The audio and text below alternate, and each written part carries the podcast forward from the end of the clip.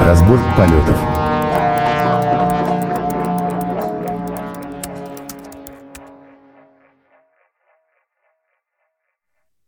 Добрый день, добрый вечер, доброй ночи. С вами снова позывные вашего любимого подкаста «Разбор полетов». И снова с вами в нашей виртуальной студии ваши любимые закадыки, к которым вы уже привыкли, наверное, за последний год. Сколько годовщина, наверное. А, как собираются эти закадыки сегодня в студии? И сегодня с нами в студии Антон Черноусов. Всем привет. Да, и Абашев Алексей. Всем привет. А, мы, наверное, анонсировали не полностью анонсировали. Ну как мы, ты, хорошо, прямо скажем. Хорошо. хорошо, да. Я, наверное, анонсировал не полностью тему этого выпуска. Она мне навеяна была таким анекдотом, когда это «Кто еще не ебал невесту?» А, а вот, а вот и она. Вот. А, мы не вых... Последний раз мы выходили в январе, по-моему, начале или в середине января. В середине уже, да, уже выходили. Да в середине января много ездили по командировкам, и, собственно, поскольку Антон у нас ездил по командировкам, без него Яндекс распоясался. И очень много новостей к нам пришло, особенно первая новость, которая была про финансовые результаты Яндекса. Ну, это прям сегодня случилось, слушай, понимаешь, как бы так нечестно говорить, во-первых, как бы, что она первая к нам пришла. Она сегодня просто случайно просочилась, я бы так сказал. Это как-то там, знаешь, люди испугались, такие, типа, а, там такая картинка, ну, чтобы мимо пройти нельзя, и такие, типа, пора. Ну, окей, сразу решили показать, какие они хорошие, как, как все замечательно, как все в Яндексе было в 2022 году. Слушай, ну тут, во-первых, да, давай, как бы, так как ты такую тему анонсировал прямо, ну, во-первых, мимо нее действительно очень сложно пройти. Я давай сниму с себя все лычки, вообще все-все-все, да, вот останусь в одной черной футболке. Ну, ладно, еще толстовочка, да, и как бы это, я все-таки как частное лицо э, что смогу, то смогу прокомментировать. Вот если мы посмотрим на новости, которые сегодня вышли, такие горяченькие свеженькие, то, соответственно, действительно, да, а, компания Яндекс, вот прям большая материнская, выпустила результаты финансовые за, ну, собственно говоря, весь 2020 год.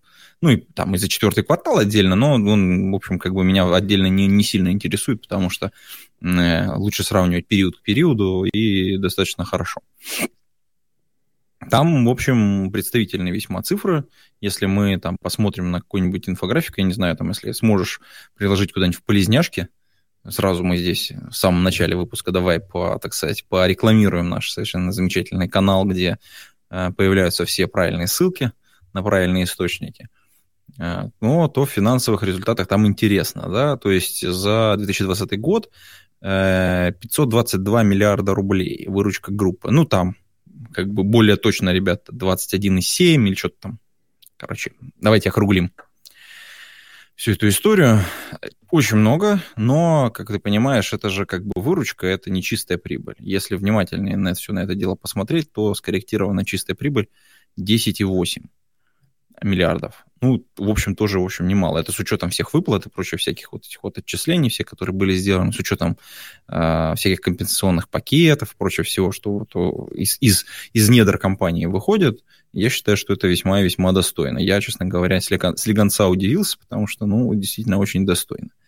Что лично меня интересует, это часть, э, связанная с другими и прочими бизнес-юнитами, инициативами. Потому что если мы на весь, пирог посмотрим, а, вот эти вот 500 с копейками, то там львиная доля, там 39% а, отходит к поиску и порталу, примерно 21%, 21% райтеху, ну, райтех это, соответственно, еда, там вот эти такси, вот, ну, все, все, что ездит, короче, все, что доставляет.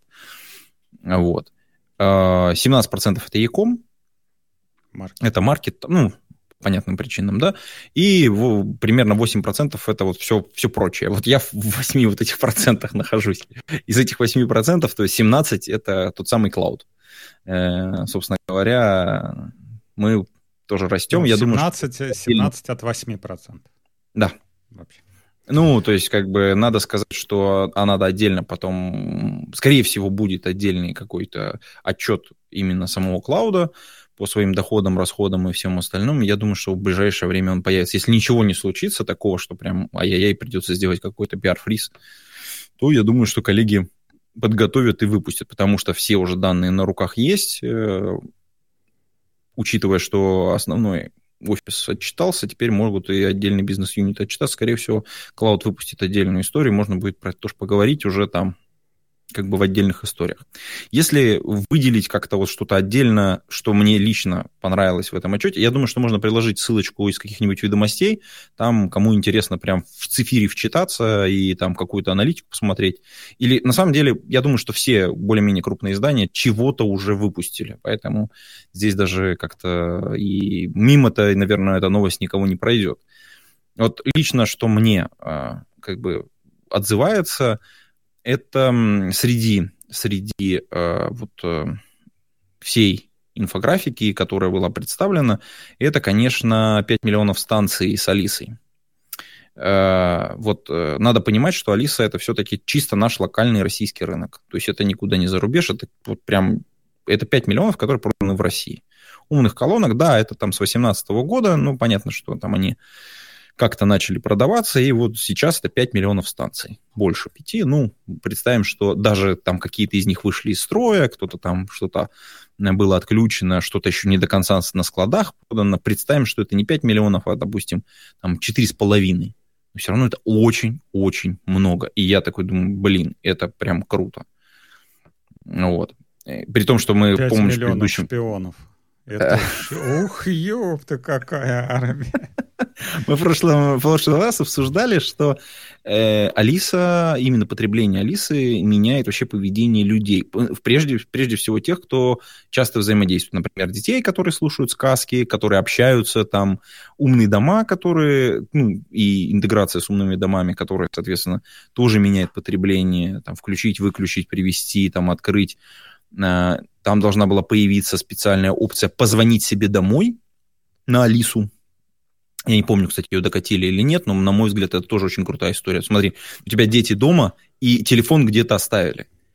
А ты такой прям с телефона можешь позвонить на свою колонку, включить и, и, и спросить, а, типа, типа, типа, ну, там, зовут как-то у тебя, там, например, ребенка, там, Вася, Вася, ты, блин, где там твой телефон? Все нормально у тебя? А Вася тебе говорит, папа, блин, я потерял телефон, что-то не могу. Ты звонишь, а он, он, ну, у меня там звук, там, или там зарядка кончилась. Все нормально, все хорошо, дома все отлично. И ты как раз успокоился. На мой взгляд, это офигенная фича. Э, не знаю, по-моему, не успели про это нигде рассказать особо, так что вот будет спойлер такой небольшой. Что-то я не знаю, то ли мне какую-то, э, не знаю, китайскую бракованную колонку подсунули, потому что я вот читаю, народ в новостях выкладывает, о, наконец-то звук по HDMI, типа там эхо cancellation, все дела. Я такой, ну вот мне подарили эту Макс на Новый год, и как бы, ну я с, прямо сразу там, вот выключатель включить звук по HDMI, выключить звук по HDMI, как бы, ну хорошо изначально. Потом следующее, куда посмотрел в приложении, это позвонить на нее. Вот это вот прям офигенная фича, то есть, когда жена где-то там бродит, непонятно, непонятно, где ее телефон. Зачем вот женщине телефон, да? То, конечно, да. чтобы он где-то там непонятно да. где лежал, и да, чтобы никогда не мог посмотришь, все, все сидит с инстой. Как по позвонишь? Не знаю, где телефон. Не знаю, не знаю. Все так, вот. все так. Вот, а тут э, Алису никуда не денешь, и прям хорошо. А, а ты рассказываешь, она выкачана, не выкачана. То есть, я не знаю, у меня все, все эти функции изначально были. Ну, просто как бы если люди, которые купили колонку и поставили, и просто не знают о том, что новые фичи там докатываются. Я поэтому говорю, что там некоторые, как это, те, кто следят прямо, они, понятно, достаточно хорошо осведомлены или там ждали эту подарок, покупку, там еще что-то там. А так это как бы, вот, видишь, история могла пройти мимо много кого. Э, вот. Э, вторая вещь, которая мне кажется достаточно крутой, и которую как-то вот, вот я вот смотрю, там вот, э, А, нет, вот, кстати, подсветили, я, блин, извини, тут это я пытался наговорить, на, наехать немножко на ведомости, но они, на самом деле, действительно тоже отсветили, подсветили эту историю. Это история про количество подписчиков Яндекс Плюса. Э, сейчас там 19,3 миллиона, это подписчики, которые там платят, э, подписаны у них аккаунты сделаны, подключены карты, все остальное, все по-настоящему. То есть не какие-то там дармовые ребята. Это очень круто. 19,3 миллиона по сравнению с 11 там, с копейками, которые были раньше. Ну, а то есть предыдущий вас... период к периоду. А главный конкурент, наверное, Сбер какой-нибудь. Блин, я даже не знаю. Вот у плюса, вот кто главный конкурент, сложно сказать. Это такой кумулятивный продукт. Там же много всего подключено. То есть там кэшбэки хорошие, и интеграции с различными сервисами, и понятно, что все сервисы экосистемы на самом деле контрибьютят вот в эту подписку очень сильно. Я, честно говоря, хотел вернуться опять же к этому отчету. Но mm-hmm. вот э, насколько я помню, в 22 году Яндекс же вроде как собирался делиться, там все, все были разговоры по поводу того, что кто-то там в Израиль уезжает, не уезжает, там вот... Когда будет официальный пресс-релиз, в котором будет все написано, тогда будем это дело обсуждать. Потому что там будет фактура. Вот сейчас есть фактура про это, говори про это говорить. То есть, как бы вот я... С одной стороны, я понимаю, на самом деле, вот если мы все новости начнем выписывать и когда-то ну, назад начнем отматывать, тот момент, когда их не было, ну так вот прям, то мы внезапно отмотаем где-нибудь на август какого-нибудь 21 года.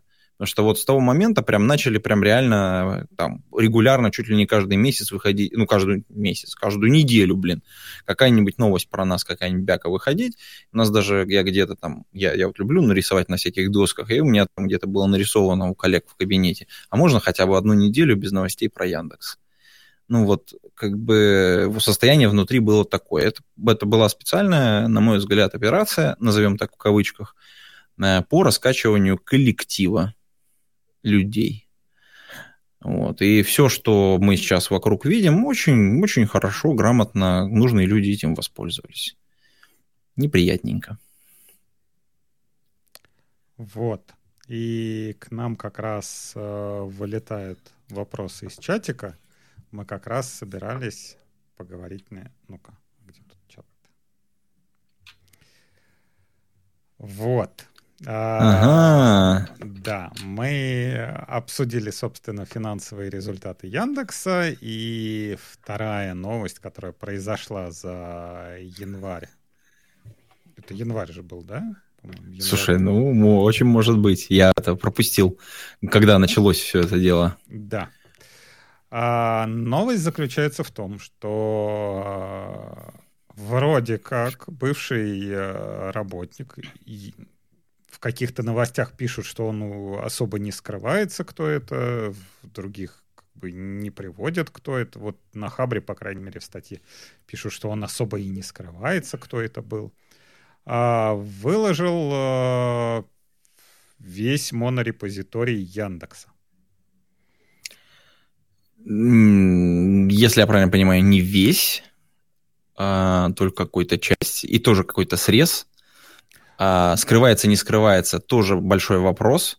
Потому что с точки зрения... Ну, давай так, вот, блин, давай фактуру изложим, а потом да. как будем как бы это, как это, во-первых, в порожне. Хорошо, да. во-первых, э, первый как бы стейтмент, который был э, в новостях, это то, что выложили слепок монорепозитория на 22 или 23 февраля давай чуть-чуть еще отмотаем. 26 января 2023 э, появились исходные коды. Ну, в тот момент предполагалось, что они принадлежат Яндексу, и потом впоследствии Яндекс это подтвердил. Это некоторый архив э, объемом 44 с копейками, почти 45, ну, 44,7 там, типа, гигабайт примерно в распакованном виде. А, или, или в сжатом ли, ну, и, ну не, не помню. Это не, не так важно, да, собственно говоря. Вот есть исходники, они доступны. Это, опять же, как бы факт, да? Ты никуда не уйдешь от этого. Компания Яндекс э, проводит внутреннее расследование. Э, выпустила пресс-релиз на эту тему. Пресс-релиз, по-моему, да. Ну, в любом случае, было официальное как бы, представление, что да, таки было. Вот. Закончено ли расследование или нет, я не могу комментировать. На мой взгляд, скорее всего, нет. Потом, дальше идут домыслы. Давай вот представим. Ну, давай тогда... Шапочку из фольги, из фольги как бы оденем и попробуем представить. Вот э, как бы Нет, есть давай... коммерческая компания. Давай, давай ну, ладно, отмотаем давай. чуть-чуть э, назад. Во-первых, э, по поводу самого монорепозитория. Я так mm-hmm. понимаю, не знаю, это впервые выяснилось или нет, что Яндекс использует свою какую-то кастомную систему для хранения исходников. Потому что то, что mm-hmm. в описании пишут, типа, это не гид, хотя все, все считали, что э, Яндекс использует GitHub, по-моему, GitHub Enterprise они использовали. Это давно было такое, да. И Bitbucket, и GitHub, и... Э, ну, то, есть все, все, все, что можно, все попробовали. Вот. Все не понравилось, и в, в какой-то момент... Да, и в результате выясняется, что это какая-то смесь из SVN и гита. Тоже не совсем так. Ну вот, как бы, можешь ну, рассказать? Ну, ну, ну как рассказать? Это внутренний инструмент. Есть э, специальный... Вообще можно было бы, наверное, кого-то из внутренних инструментов позвать. Не уверен, что они готовы будут пойти прямо сейчас, потому что пока вот дело не закончено, я думаю, от них комментариев будет очень сложно добиться. В любом случае, это внутренний инструмент, э, называется Аркадия. Это инструмент с интерфейсами, похожими на гид, назовем так. Я Ребята их ну, написали. Там клей или в смысле интерфейс? интерфейс да, да, да, ну, конечно, ну, а. естественно. Для того, чтобы можно было интегрировать с различными системами, это монорепозиторий. Очень, ну, как очень, да, в кавычках похоже на SVN, конечно и на гид. Ну, то есть, как бы там как бы такая диффузия э, именно моделей представления данных, можно так назвать. Ну, еще раз говорю, лучше, конечно, ребят позвать прям разработчиков Аркадии. И я думаю, они с большим удовольствием могут рассказать про внутренности. Потому что как это сделано, как это работает, с учетом того количества разработчиков, которые одновременно всем этим пользуются, это э, достаточно интересная инженерная задача. Как она решена и на мой взгляд, круто. Будем честными, не все команды используют Аркадию. Какие-то полностью 100%, какие-то нет, какие-то заезжают, какие-то выезжают. Ну, то есть там компаний много, внутри очень много команд, а у них уже сложившаяся работа. Ну, и тебе такие говорят, нужно переехать. Ты такой говоришь, хорошо, э, мы вот эти фичи все останавливаем, потому что нам надо будет переехать. И ты такой, типа, подождите, подождите, а у меня планы по финансам. И ты такой, типа, давайте-ка это передоговоримся, подождите. И там уже э, действительно очень сложные э, переговоры идут. Кто-то быстрее едет, кто-то медленнее. То же самое с использованием, например, чатов каких-то рабочих. Кто-то использовал Slack, кто-то использовал Telegram, кто-то использовал... Я даже не знаю, там, как бы, что не использовалось. Ну, кажется, хорошо, нормально. тут же возникает сразу вопрос там с хостингом, тот же самый там. Как, опять же, в этом анекдоте, да, когда приходит мужику, типа ребенок, а, не, выносят ребенка, типа, мужику, он такой, что, мальчик? Такая, нет, а кто? То есть, и как, как и здесь, типа, Ой, да не, ну а, хорошо, а где вы храните исходники, типа, в аркаде? А, а, а где? То есть, э, как, какой-то хостинг гита или вот опять же, да, там это, это внутренний, конечно, GitHub Enterprise какой-то еще живет или ну смотри, да, в общем, в основные исходники все действительно хранятся в Аркадии, э, внутренняя инсталляция со всеми вытекающими, э, как бы, там целая команда занимается поддержкой, развитием тулинга внутри, то есть э, они много реально всего делают, там вокруг там понятно, если у тебя это монорепозиторий, тебе это как-то нужно еще и, и там не только хостить, но еще версионировать, э, сборки делать, поддерживать разделичные хуки, там обновлять, э, следить, чтобы это все не падало, ну и так далее. Там масса, масса разных задач, ну, как обычная enterprise-система. Вот еще раз, лучше, конечно, позвать э, реально ребят, которые могли бы рассказать досконально, как это внутри устроено, про саму разработку. Я надеюсь, что... Аркадия, по-моему, не находится в open source, вот, а, как продукт. именно для разработки монорепозиториев. Ну, в смысле, вот, не знаю, вы, выкатят ли ее в open source или нет, потому что планы на самом деле по когда, об, об, об open некоторых продуктов э, ходили давно. То есть вообще, на самом деле, эти планы очень долго строятся и последовательно выполняются. То есть нельзя сказать, что есть какие-то вот там типа злые репликанты, которые там типа вот завтра такой-то продукт идет на open source. Нет. Там очень долгий и последовательный процесс. Подготовка к open source занимает достаточно много времени. То есть коллеги, например, а, вот если в ADB, а, один из комментаторов спрашивает про ADB, что там случилось и как это время происходило, ребята выходили в open source, решение было принято очень-очень давно, финальное решение было принято там, если я помню, в сентябре, и потом октябрь, ноябрь, декабрь, январь, февраль, в марте они только вот дозакончили всю подготовку к выкладке – и там, по-моему, то ли в апреле, то ли в мае там вот выкатились в open source. Ну, то есть там полгода, когда уже все договорились, вот потребовалось еще дого- доготавливать исходники для того, чтобы выкатиться в open source.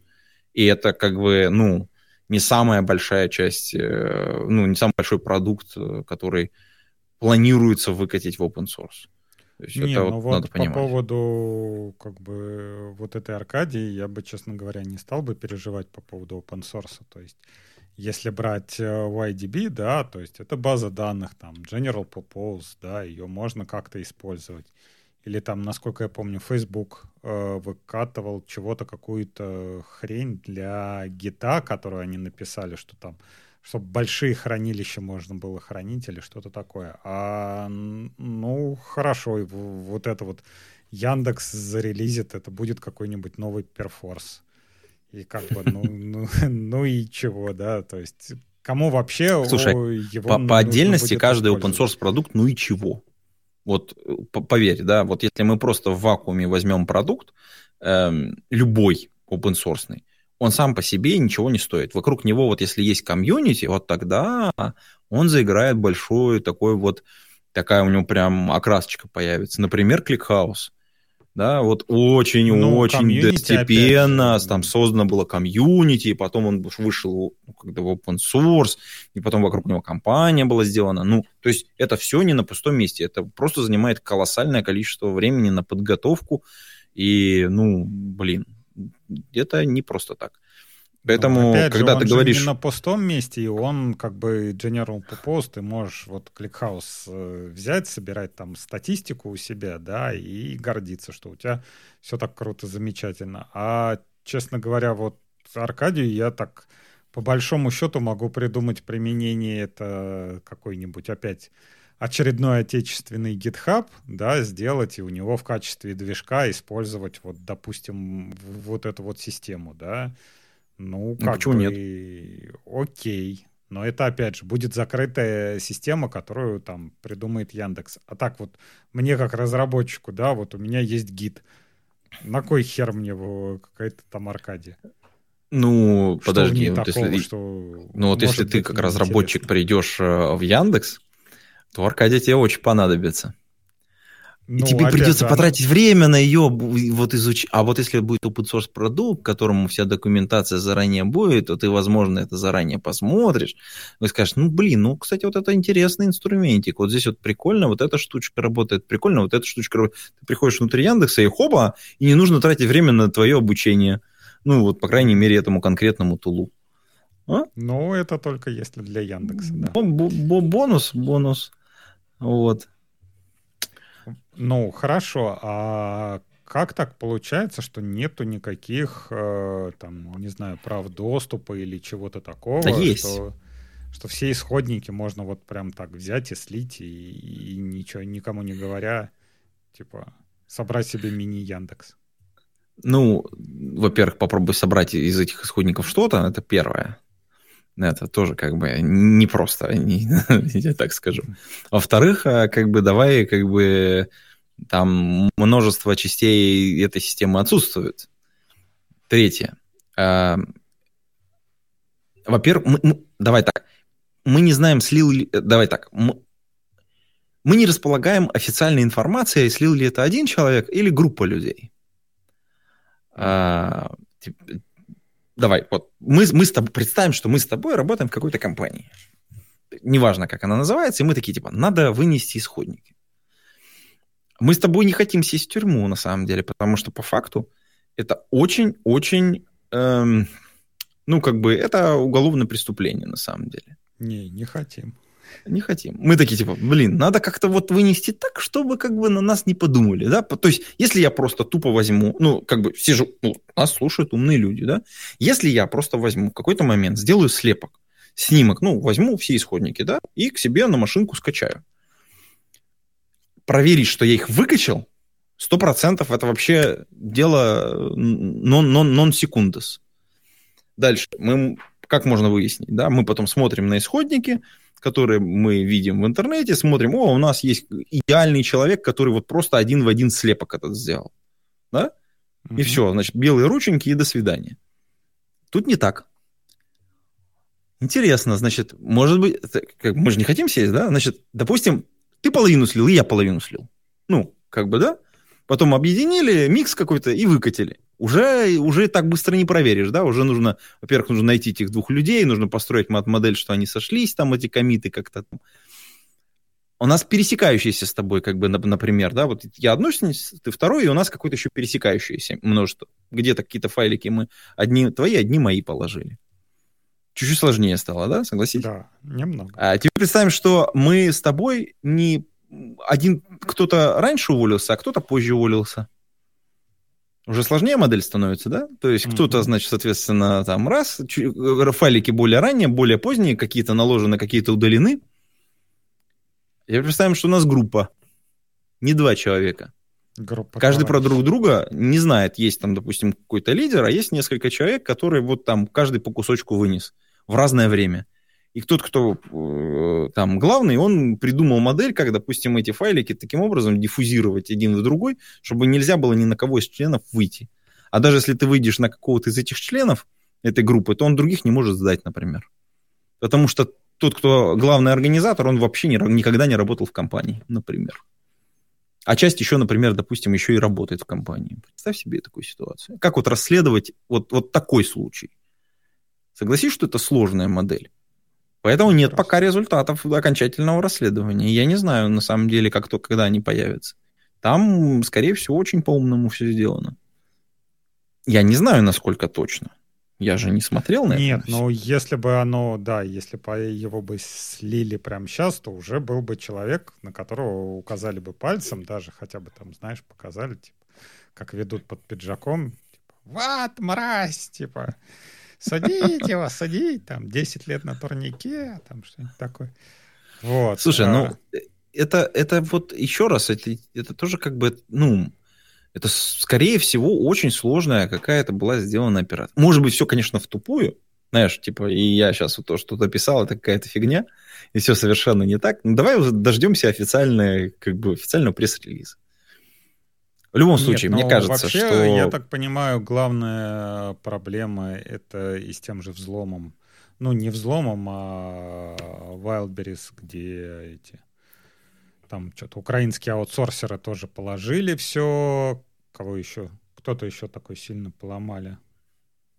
Ну, там подряд было. То есть сначала да. началось там какой-то Рутюб был, Wildberries а, да, был... вот, Рутюб, да, и типа с этими, с бэкапами там все, все сделали, то есть как бы... Э, может быть, с одной стороны, э, люди и умные очень сильно подбили хвосты, так что на них не выйдешь, либо второй вариант, они как этот, чем просить и унижаться, лучше спиздить и молчать. То есть, типа, сделали и, и убежали. Вот. Ну, время покажет, всех найдут. Ну, как бы, блин такие преступления не остаются безнаказанными. Ну. Да. А, а вообще, как бы э, ты работал вот э, в разных компаниях, там и, больших, и маленьких, сейчас, наверное, Яндекс большая. Насколько вообще э, преувеличено вот это преувеличен ущерб от э, потери исходников.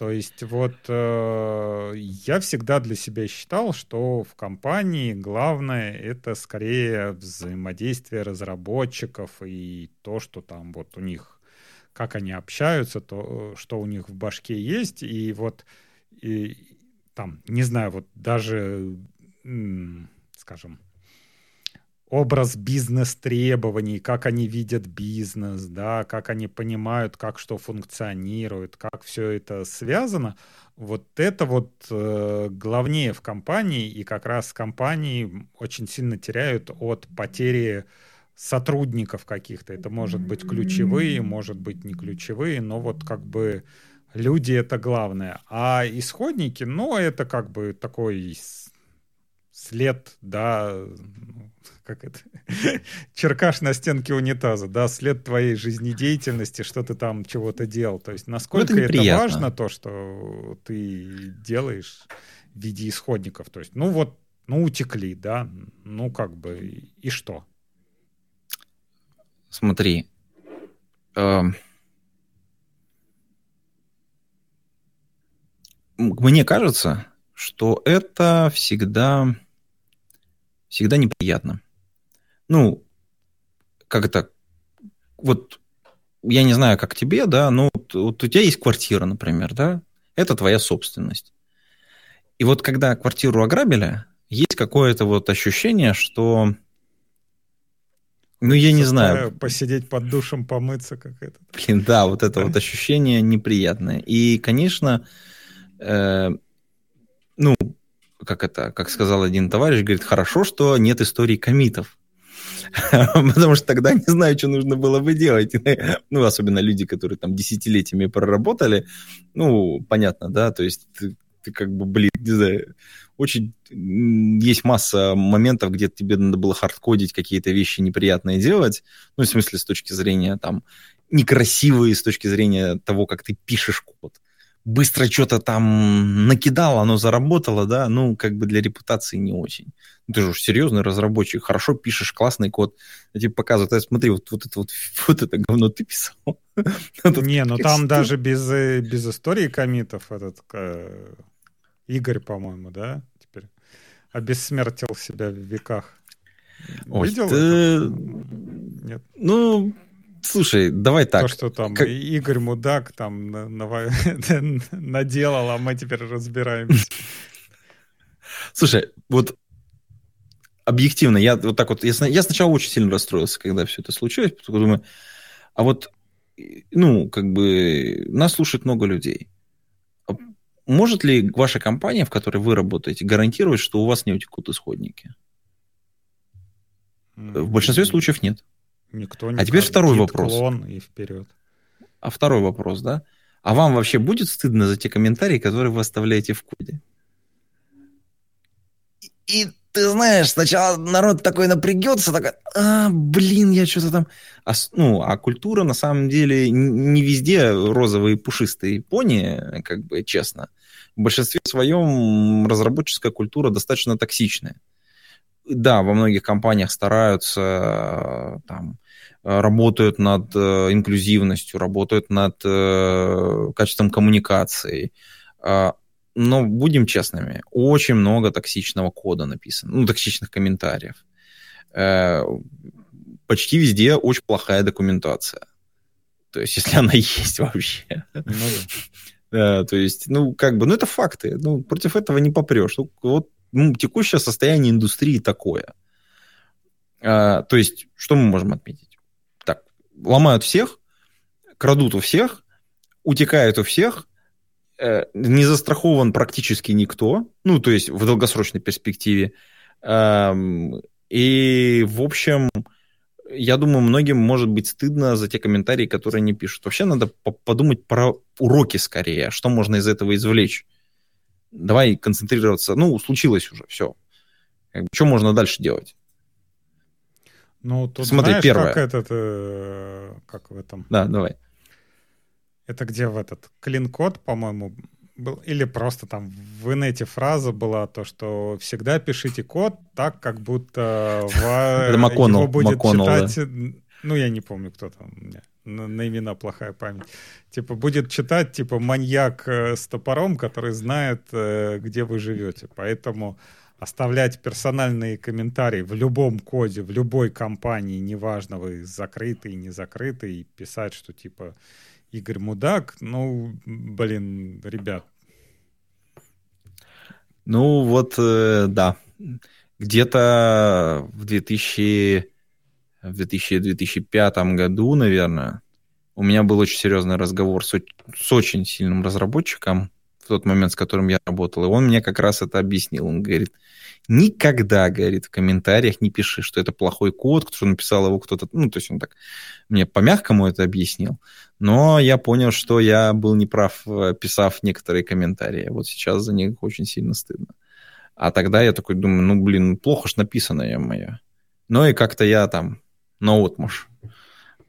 Хотя мой код, в общем-то, не блистал в тот момент, честно, совершенно.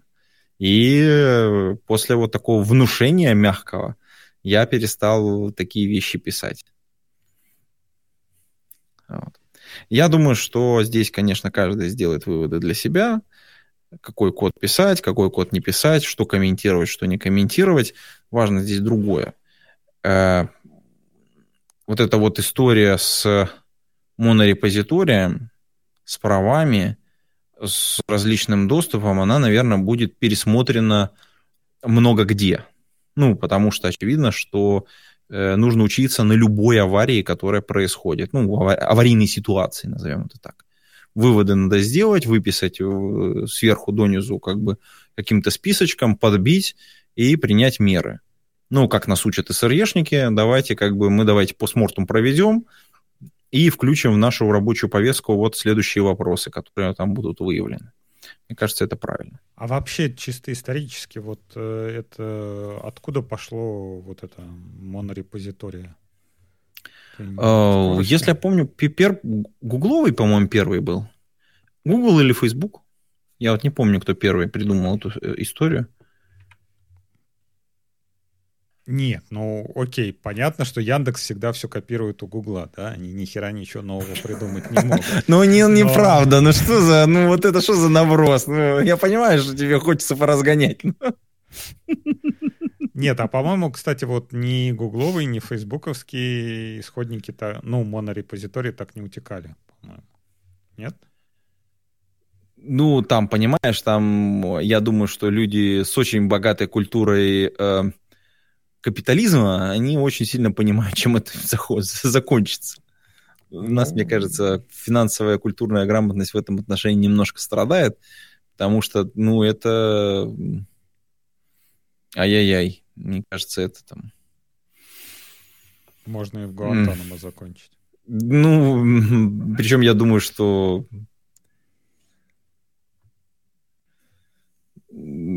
ну, не знаю, Гуантанамо, не Гуантанамо, но вот как бы очень быстро вытащат из любой с другой страны, э, посадят перед нужным стулом. У меня тут лампа такая есть, которую можно так вот... Что вы концептуально хотели сказать, молодой человек? Вытаскивая да. исходники, да? Ладно, это... Что это, вы я имели думаю... в виду? Да-да-да. Ну, Бывает такое спрашивают.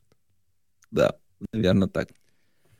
А кроме того, что как бы Яндекс... Э, а, вот еще по поводу того, что по поводу исходников. Э, анализировали исходники как раз на предмет всяких уязвимостей и э, с точки зрения ранжирования в поиске. Насколько я понимаю, вот эта вот информация о том, как какие страницы ранжируются в поиске, она там для SEOшников практически как этот священный грааль, да, чтобы узнать, как, как продвинуть кого-то чего-то вперед. И там тоже, опять же, выяснилось много всяких неприятных костылей, которые наставляли разработчики, причем непонятно как. То есть, если там, например, домен ру, то ранжирование идет вниз, а если домен ком с, с точки с тем же самым содержимым, он типа идет вверх. То есть как, как такой базовый пример. Насколько Слушай, ну, это... ну, не знаю даже, как это комментировать. Ну, никак комментировать не буду. Ну, блин, ну, SEOшники, ну, блин. Вот давай так, сейчас какой 2023 год? Вот если тебе нужны, там, я не знаю, нужна футболка, где ты ее будешь покупать? Ну, там же на маркетплейсе каком-нибудь, Озон, Wildberries, что-нибудь такое. Озон, Wildberries. Причем, как бы ты сначала туда придешь, у тебя, скорее всего, есть любимый, ну, потому что ПВЗ прям вот прям во дворе где-нибудь, да? Да. Или там по дороге с работы. Или, там. В нашем доме. Значит, ты что сделаешь внутри? Внутри ты прям в строчке поиска напишешь. Футболка, там, типа, XXL, типа, там, черная, что там у тебя написано? Ну, такой, конечно, не купишь, да, потому что там разбор полетов написано, но такой, как у меня, тоже не купишь, потому что здесь написано serverless. Вот. Но, тем не менее, то есть ты там черная, голубенькая, там, приталенная, не приталенная, там, ХБ, не ХБ. Хоп, 500 рублей, доставка завтра. Утром идешь, забираешь. Но эти вот. люди все равно рубятся, все равно пытаются где-то что-то в поиске. Все самое интересное сейчас будет происходить в маркетплейсах. Вот кто бы что бы сейчас не, не думал, все самое интересное будет происходить там. Если ты производишь какие-то товары и продаешь какие-то товары, то будет то поиск и оптимизация внутри маркетплейсов гораздо важнее, чем в поисковой системе. Ну, как а... мне кажется. Ну, с точки зрения того, как изменилось пользовательское поведение. Я, я, конечно, не репрезентативен и нельзя по мне мерить, но если ты основные товары покупаешь там, то, скорее всего, и основная конкуренция будет происходить тоже там. За тебя, как за потребителя. Ну, вообще, вот нам, кстати, правильный комментарий, ну, окей, хорошо, не знаю, насколько правильный комментарий, э, своевременный комментарий, да, э, то, что сейчас э, вот этот чат, он GPT. GPT, чат, да. А, чат GPT, он э, похоронит Google, и, и все, все круто, все будет на нейронных сетях, но там э, как бы вопрос а, а что красть вот в этих исходниках? Там же будет, ну, модель какая-то натренированная, то есть вообще... Там главная модель, даже, конечно. То есть вообще можно даже исходники все выложить, типа, ну, да, да заберите, что, у нас э, самая главная модель, которая будет прям там в своем Ну, это действительно самое да, главное. Не это. И в поиске главная модель, и в вот эта вот история с ChatGPT, там самая главная, конечно же, модель — предобученная. Конечно, это, ну, следствие, вот э, мы там год назад, или когда мы начали про это активно говорить, или даже два года назад, что email потихонечку-потихонечку приближается, и какие-то базовые моменты уже будет потихонечку на себя забирать. То есть э, есть, мне кажется, очень хорошее объяснение по этому поводу потому что у нас достаточно большой корпус документов, которые можно, ну, благодаря которому можно генерировать некоторые типы текстов, назовем это так. А то, что там ребята объявили там Третью мировую за новый поиск, э, я им намекаю на а почти, почти, почти одновременное выступление Гугла и Microsoft по поводу использования новых ML-моделей там вот внутри всего там кто-то выступил более круто, кто, кто-то менее круто. У Гугла, по-моему, вообще пожиже, труба пониже. Вот, но тем не менее, э, вот это вливание истории от компании OpenAI, оно, конечно, очень крутое.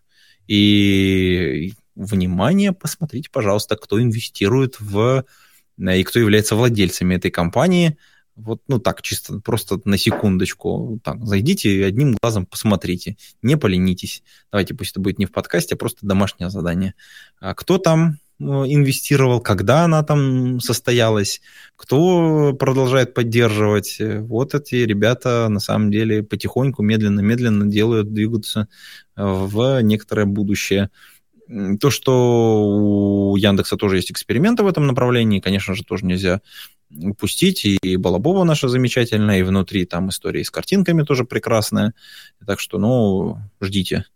А, Подожди, а Балабоба это какой-то проект Яндекс, тоже это, типа чат-бот? Да, это, это тоже ну, как это, генеративные модели, вот эти вот диффузионные. которые позволяют генерировать тексты. Там немножечко другая модель, но наша, доморощенная. Можно так, можно так сказать, наверное. Нет, подожди, она генерит тексты или ее можно использовать в качестве поиска? Не-не-не. Э, она там как бы... А ты пользовался, кстати, чат GPT? Мне как-то... Короче, расскажу давай тебе хорошую историю. Нигде, по-моему, пока еще не рассказывал. Э, значит, я пишу книжку по. Э, но в какой-то момент остановился, потому что мне надо было пересмотреть примеры, которые там написаны, и какие-то куски текстов. И пока я останавливался, я показал ее нескольким разным авторам книг, которые мне дали весьма ценные комментарии, которые заставили меня вообще переписать некоторые места, которые теперь мне нравятся сильно больше. Ну, действительно, глаз замыливается, очень сложно на самом деле писать, особенно вот между командировками. А вот. А, и один из таких авторов попросил обратную услугу. То есть он показал свою книгу, попросил, а вот просто там со стороны посмотри, вот. И мои комментарии были похожи, ему очень понравились. Потому что понятно, что человек, который пишет, он всегда раздает какому-то кругу людей, не одному человеку, для того, чтобы собрать разную обратную связь и видоизменить таким образом текст, ну, как бы адаптировать его. В общем, так оказалось, что у него в книжке, э, у него есть, ну, три большие части, э, они логически друг из друга вытекают, и вот центральная часть, вторая, она эм, назовем так, менее проработанная. Ну, точнее, как бы к ней больше всего претензий, скажем так. Угу. Вот. Э, при этом у него огромное количество материалов по этой второй части. Ну, просто безумное какое-то количество. То есть он урезал там количество примеров, ну, чтобы нормально в нормальный объем уместиться. Вот. И никак это как каменный цветок не выходит. Вот натурально. И я там ознакомился с материалами, говорю, блин, ну надо садиться как бы и там экспериментировать с вордингом. Потому что все есть, все, все исходники есть, все примеры есть, э, там логическая схема есть, но как бы вот просто не цепляет текст. Абсолютно. А человек уже как бы очень устал, потому что в какой-то момент, когда работаешь, ну, устают у тебя, все, все устает, выгораешь ты от работы над этим текстом, хочется на него очень сильно плюнуть. Я, и тут я такой говорю, о, слушай, тут же чат GPT этот появился. А давай попробуем просто поиграть с текстом. У тебя же все исходники есть. У тебя есть, э, собственно говоря, примеры. Давай попробуем заревордить этот текст. Ну, по-другому его написать, чтобы, знаешь, какая-то вот магия вот этого чистого листа, она пропала. Чтобы он тебе, твой текст переработал так, чтобы он тебя начал бесить. Чтобы тебе захотелось его переписать. Mm-hmm. Это известная практика. Ты пишешь там 2, 5, 5, 5 предложений с выключенным мозгом, потом такой, так, подожди, мне не нравится, начинаешь их исправлять, и потом начинаешь писать очень хорошо. Ну, там первые пять выбрасываются потом в конце, но суть не в этом. Это известная техника. По-моему, Ред Брэдбери первый ее так вот публично, так сказать, озвучил в свое время. И мы сели вместе с ним с кучей этих примеров. И натурально как бы начали просто куски скармливать GPT и просить как бы вот, ну, за реворди. Ну, Пиши мне книгу. По- по-другому как бы пере- перепиши вот этот абзац. Mm-hmm. Ну, как бы очень неплохо. Он переписывает его, и весьма, ну, как бы не срамно на это смотреть. И в этот момент, самое что интересное, у него включается мозг как у автора, и он хочет там переписать, потому что не, ну, не тот смысл. То есть он там связанные предложения, все окей, но ему его смысл не устраивает. В итоге, за выходные примерно, этот кусок был полностью переписан. Ну, то есть он вкидывал абзац, получал оттуда абзац, который переделан, то есть другими словами, по-другому немножко скомпонованный текст, и он его еще раз переписывал своими словами, ну, в смысле, исправлял то, что ему не нравилось, и переделывал, и получилось очень круто получилось, честно. За вот выходные, ну, правда, тут надо очень четко понимать. Во-первых, у него была полная структура книги, фактически она полностью была написана. Он фактически переписал вот этот вот центральный кусок книжки.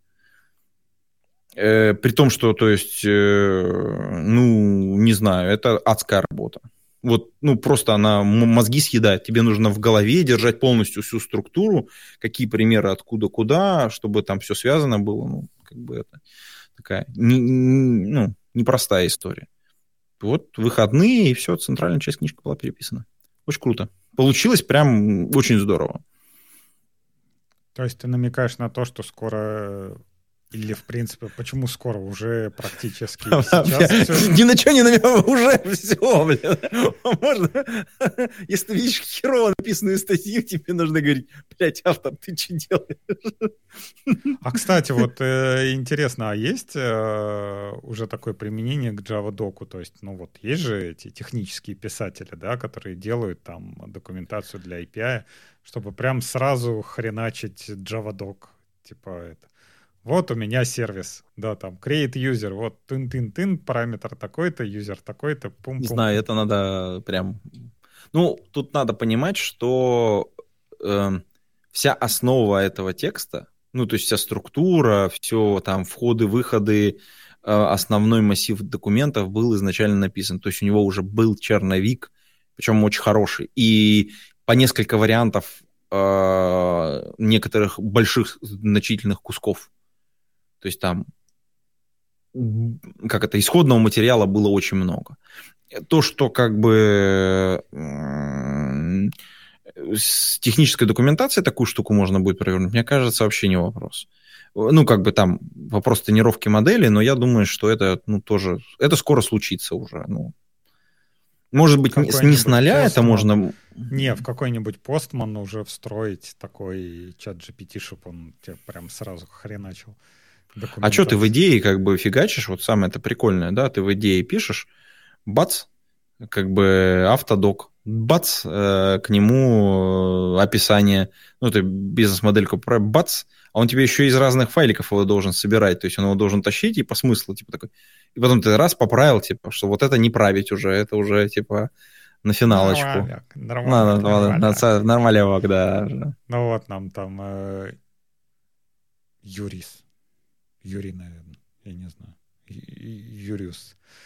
А, говорит, надо да, генератор документации на комит-хуком вешать, а всех писателей документации гнать на улицу. Ну вот, как бы опять же, раньше на хуке вешали всякие чек-стайлы, проверки и тому подобное, а теперь, а нахера нам чек-стайл? У нас вместо чек-стайла мы прям сразу будем писать уже готовую документацию. Что там? Не, на самом деле тут получается следующая история. Просто квалификация э, людей, которые пишут документацию, она в очередной раз должна быть повышена. Потому что они должны научиться работать вот с этим инструментом генерирования. Это тоже не просто так. То есть ты не можешь любой произвольный текст туда скормить, и у тебя не получится хорошо. То есть ты должен научиться работать с этим новым типом инструментом автоматизации написания текстов. То есть это прям огромный звездолет, у тебя огромное количество ручек, которые ты можешь туда как бы заправлять, условно говоря. И будут специализированные системы, которые будут помогать тебе генерировать специализированные тексты. У них будет еще больше ручек.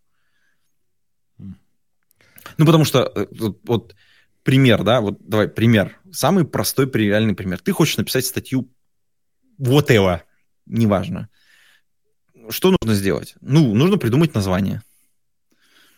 Э, сгенерировать название по теме такой-то. Тебе нужно роботу отдать, ну, роботу вот этой нейронной сети отдать команду. Потом из этих вот вариантов выбрать, который тебе больше нравится. Потом для вот этого выбранного варианта сгенерировать, например, абстракт для статьи. Или сначала даже примерно план. table, ну, типа, описание, ну, как это, последовательность, типа, план, ну, план публикации. Да. да, потом по плану, ну, то есть у тебя такой как бы способ итеративной истории. Вот, вот это вот укрупни, вот это укрупни, вбросить еще каких-то данных, потому что их не хватает, вбросить еще каких-то данных, потому что их не хватает для того, чтобы красиво получить. Рерайтнуть, например, какой-то кусочек тебе не нравится, там, вот это нравится, вот это не нравится, вот это рерайт сделать, рерайт сделать, добавить данных, поменять, там, еще что-то. Ну вот.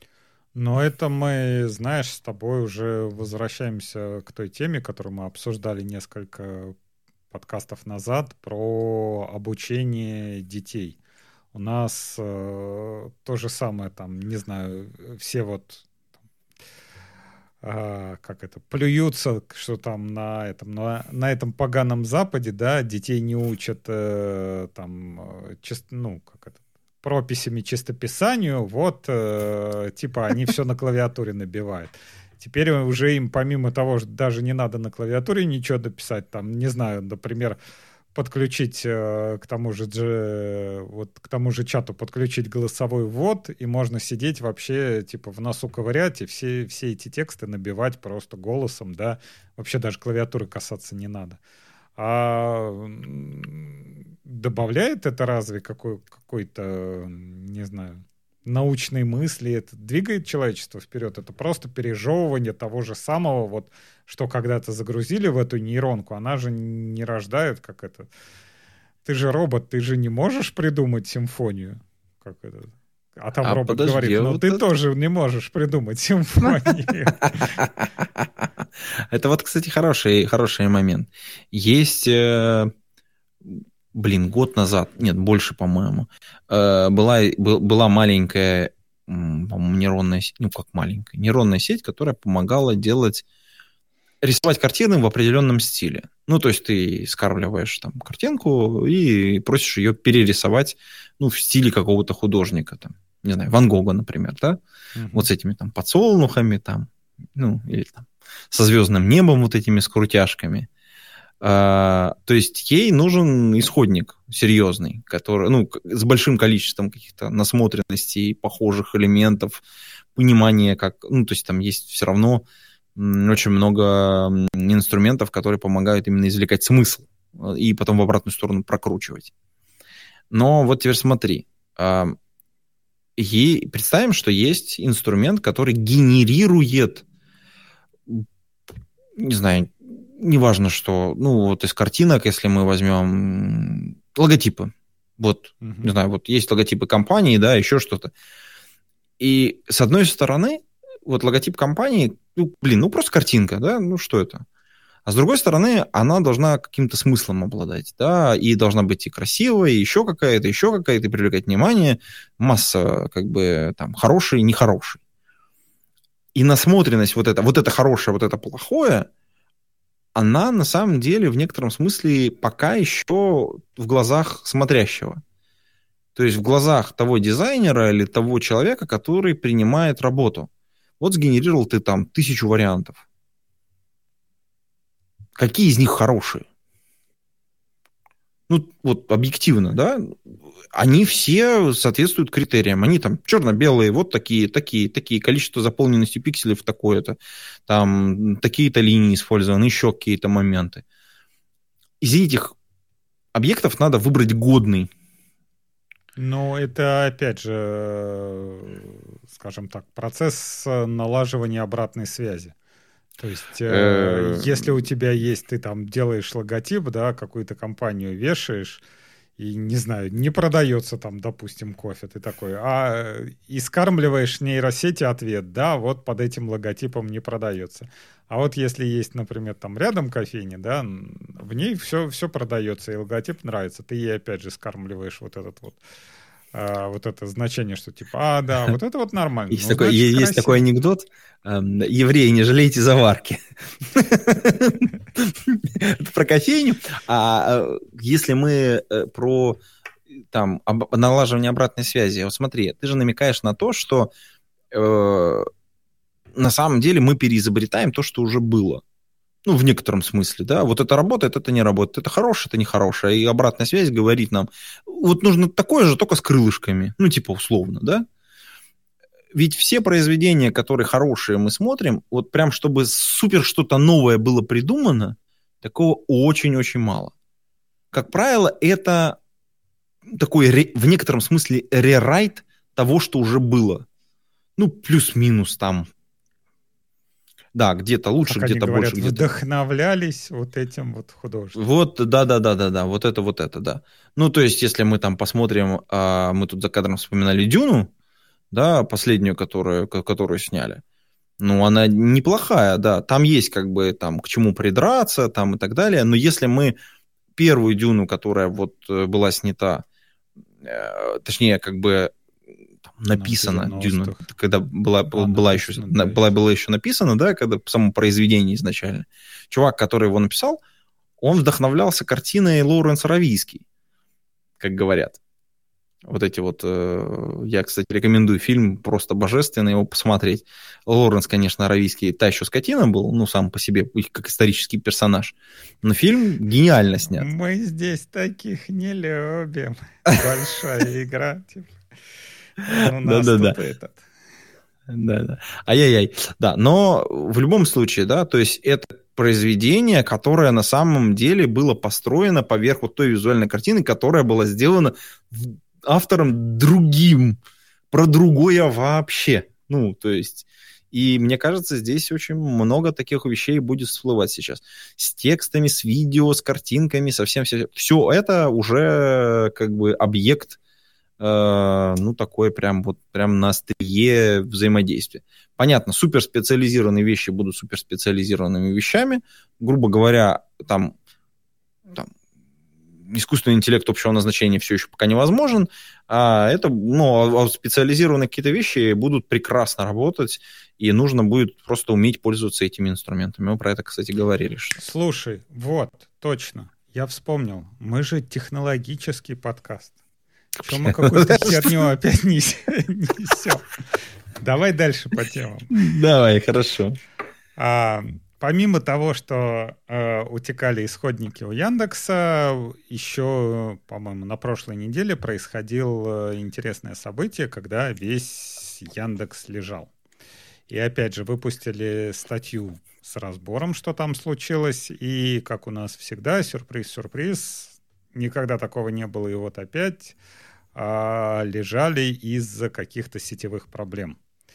И... Знаешь, это известный мем как, когда происходят сетевые проблемы, почему всегда вы трое здесь, да, это да. DNS, DHCP и BGP, да, вот что, да. Что, что, что же такое, вот.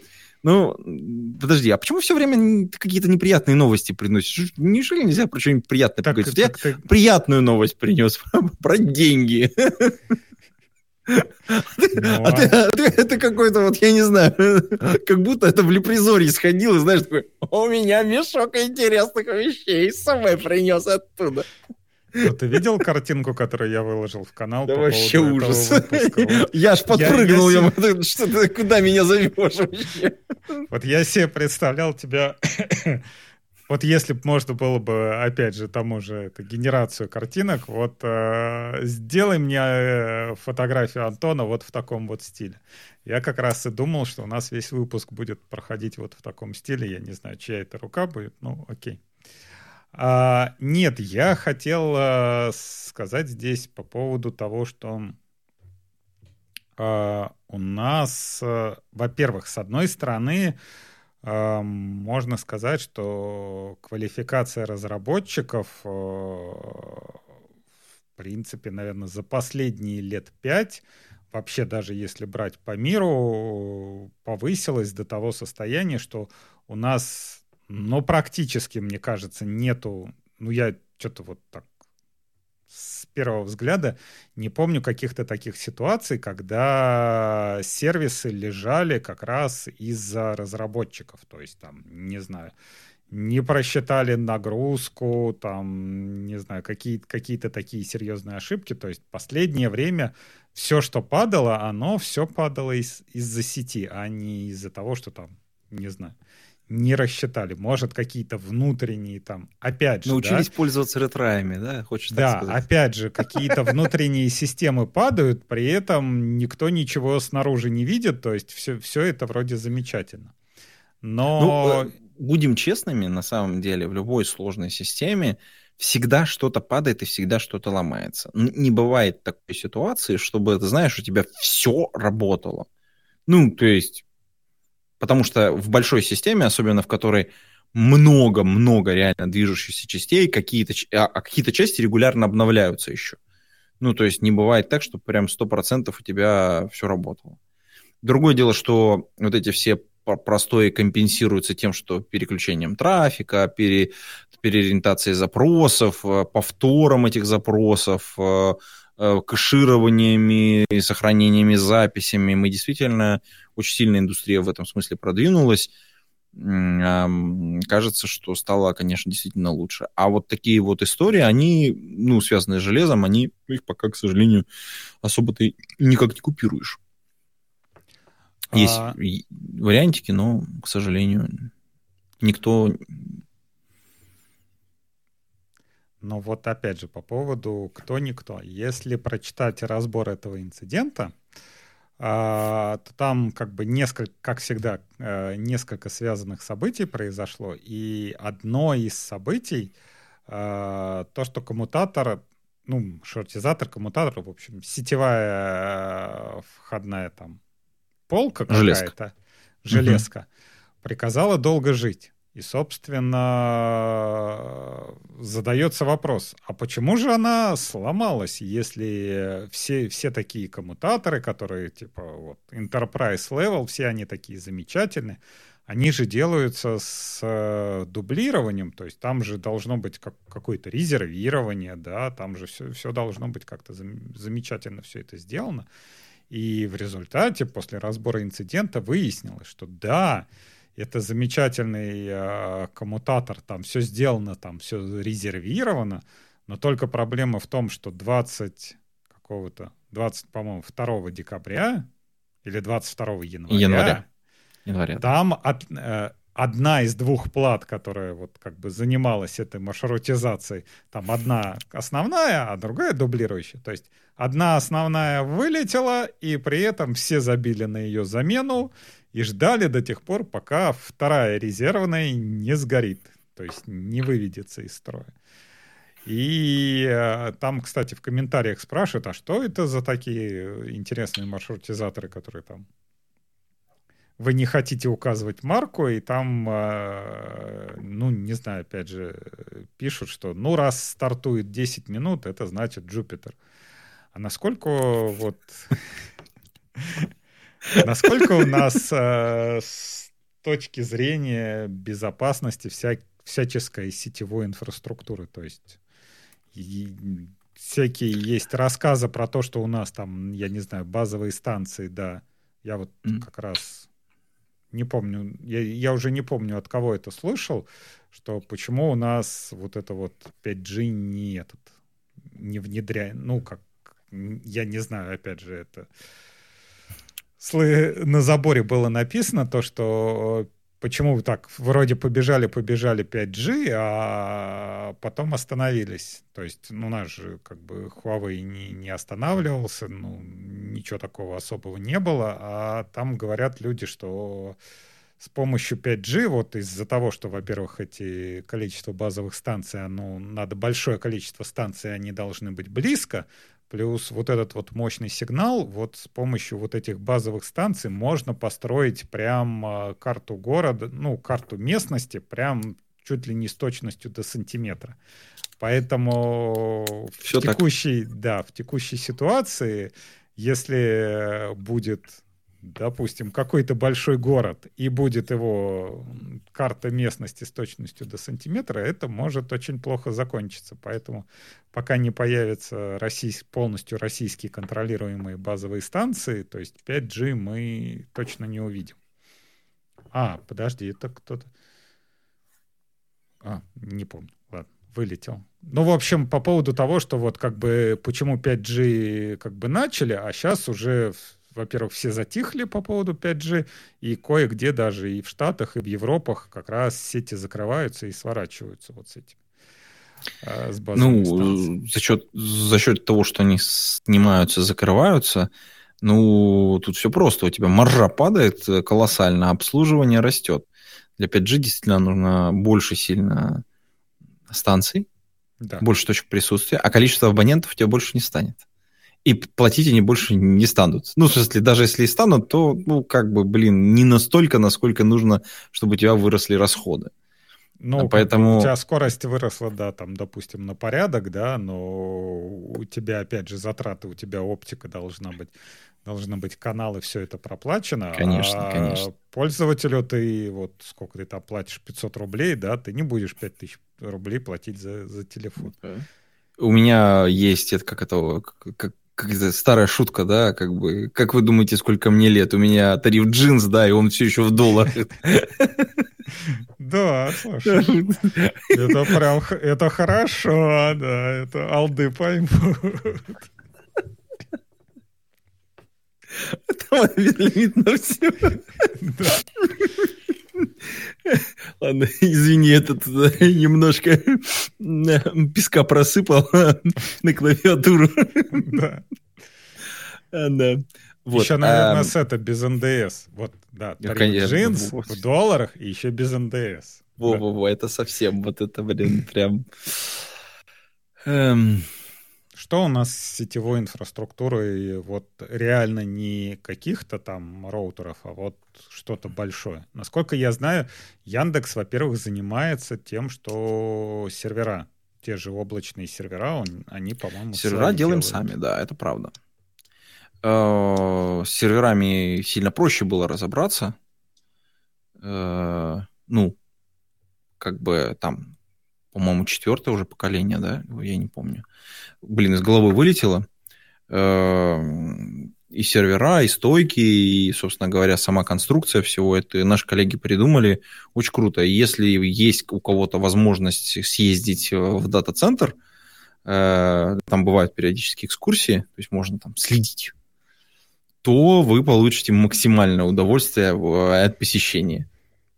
Очень рекомендую, прям кайфанете по полной. Особенно если вот вы когда-нибудь занимались Особенно если коммуникациями или когда-нибудь занимались э, с, с серверами, стойками, вот этим всем, ну, некоторое определенное удовольствие получите. Значит, что касается того, что сейчас происходит. Э, у, там, если мы говорим про Яндекс Клауд, есть три э, значит, дата-центра, и четвертый строится, собственно говоря, большой, очень большой. В России? Ну, да, куда? В России, конечно. А, это мы на этом, на скейле, да? Это вот, который да, да, да, да, да, да, мы обсуждали а, эту да, историю, да. да. Вот. Что касается там сетевого оборудования, Э, значит, есть неназываемая компания, оборудование которого используется как, ну, как граничное. Вот. Э, и коллеги, кстати, по-моему, в Хабропосте описали максимально эм, максимально Карма. честно, а, максимально честно то, что происходило. По крайней мере, я так думаю, то, что можно было рассказать, рассказали. Если я правильно понимаю, э, то смогли воспроизвести вот эту вот ошибочную ситуацию в лабораторных условиях, ну, собственно говоря, чтобы как бы именно сымитировать саму аварию. То есть это же каскадная история. То есть все, все такого рода аварии, они каскадные. Ну, как бы, и, по сути дела, нужно, чтобы твой софт, э, ну, то есть железо с софтом, да, они умели отрабатывать подобный вариант. Как только смогли его воспроизвести, все уже отправлено разработчикам, разработчики собираются это пофиксить в прошивках, э, собственно говоря, в процессе там исправления. Там придуман запасной вариант, как такого, чтобы не повторилось прямо сейчас. Ну, там это похачили эту всю историю. Но по факту, как бы, там заплаточка появится, которая в софте это все починит, чтобы такое в будущем не случилось. Вот. Ну и плюс, э, как бы там сделаны еще некоторые выводы по поводу, если я правильно помню, есть серьезное желание, чтобы был не один вендор, потому что там на вот все, все, собственно говоря, э, граничные были от одного вендора, и они сложились, собственно говоря. Вот. Сейчас, возможно, это будет со временем исправлено. Я надеюсь. Вот. А так, в целом, как бы ты абсолютно прав. Действительно произошла деградация. Э, действительно произошла проблема значит, с э, второй картой. То есть, э, ну, как бы, как, все, я думаю, наверное, понимают, что, во-первых, это штучные, штучные изделия. На складе ни у кого не лежит запасная, прямо скажем, там плата ее нужно произвести, скорее всего. То есть, если ее прям на ближайшем складе нет, то есть ее нужно заказать, она должна приехать. Не, ну я не и думаю, что логистически... настолько, типа, ты, ты еще прям, типа, надо руды накопать, типа, кремния от этого. Не-не, я тебе серьезно говорю. Ты представляешь, да какие ладно, объемы ну... там должны отрабатывать? Значит, соответственно, таких желез просто так их, они не стоят. Они либо там под заказ сделанные, ну, в смысле, как, в смысле, там кто-то партию заказывает, да, вот она там, партия пришла там э, партнеру, который распространяет. Ну, продаст, закажет следующую, или, ну, или там будет, тебе нужно у него заказать. И если у него плат нету, То есть он начинает искать, ну или там наши логисты начинают искать. То, что вот, ну, все там пишут, да, там, вот, 22 с 22 до 6 февраля, вы посчитайте, сколько дней с 26, 22 до 6 прошло. Ну, ну, то есть, с точки зрения мировой логистики, это, ну, честно говоря, ни о чем для уникальных каких-то вещей. Ну, если мы говорим, да, что у меня, у меня стандартный там роутер грохнулся в квартире, ну да, тогда такой, блин, ну действительно, какая-то фигня. Да, если это роутер на дом, мы такие, типа, ну, два дня потерпим, типа, потом начнем жаловаться. Типа, если у тебя на город грохнулся коммутатор, ну, в смысле, на район, да, там уже дорогой роутер, он уже не простой. Даже если там замену какую-то можно поставить, то не факт, что у тебя она там прям под рукой есть. То есть ты, скорее всего, будешь очень сильно деградировать свою инфраструктуру и притаскивать туда что-то, ну, я про провайдеров, мы вот так вот снизу начинаем подниматься, а теперь представь, что у тебя это, ну, там, на входе в город, это ну, маленький городочек, да, какой-то у тебя там коммутатор, провайдер, у него, значит, соответственно, какое-то коммутационное оборудование там сгорело. Новую плату, новое еще что-то, там, замены какие-то искать, там. Это не, не просто. Поэтому 22-6, ну, блин, не свезло, не фартануло. А то, что проблемы имеют смысл, на, ну, свойство накапливаться, ну, очевидно. Если у кого-то из вас были, ну, я не знаю, рейды вот какие-нибудь, да, вот у тебя есть рейд, у тебя из него один диск вылетает, вот будь уверен, что вот если ты его не, у тебя рядом не лежал еще один просто запасной, гарантированно вот у тебя там неделя, две, три, и у тебя точно вылетит диск следующий. Ну, потому что как бы там нагрузка резко как-то меняется, или они, а, потому что диски, опять же, очень ну, часто диски, из одной партии. Же, они, да, покупаются одновременно. Одновременно, конечно, да. Нет, а вообще, э, насколько я помню, нам все последнее время рассказывали про SDN, то есть э, Software Defined Networks, что типа никакое сетевое оборудование нам не нужно будет, все, все у нас коммутаторы и вся, вся эта хрень, это будут просто обычные компы, которые с обычными портами, и что все это можно вот в облаках построить, и все у нас будет такое универсальное. А тут выясняется, что у нас до хрена всякого сетевого оборудования оказывается. Не, подожди, ну, конечно, потребителя действительно как бы не особо там много чего и есть сейчас. А вот в, серверна, в серверах и вообще вот э, в дата-центрах там прям хай-тек-то на полную катушку. И плотность подачи материалов, и все там думают об энергоэффективности, и там реальный хай-тек. Там прогресс вообще ни на раз не останавливался. Ну, как бы я думаю, что любого там сетевого инженера, который постоянно что-то строит, вот прямо сейчас позвать, он, он скажет, что каждый год инновации идут. Собственно говоря... Ну, для меня вот открытие было, я не помню, последнее.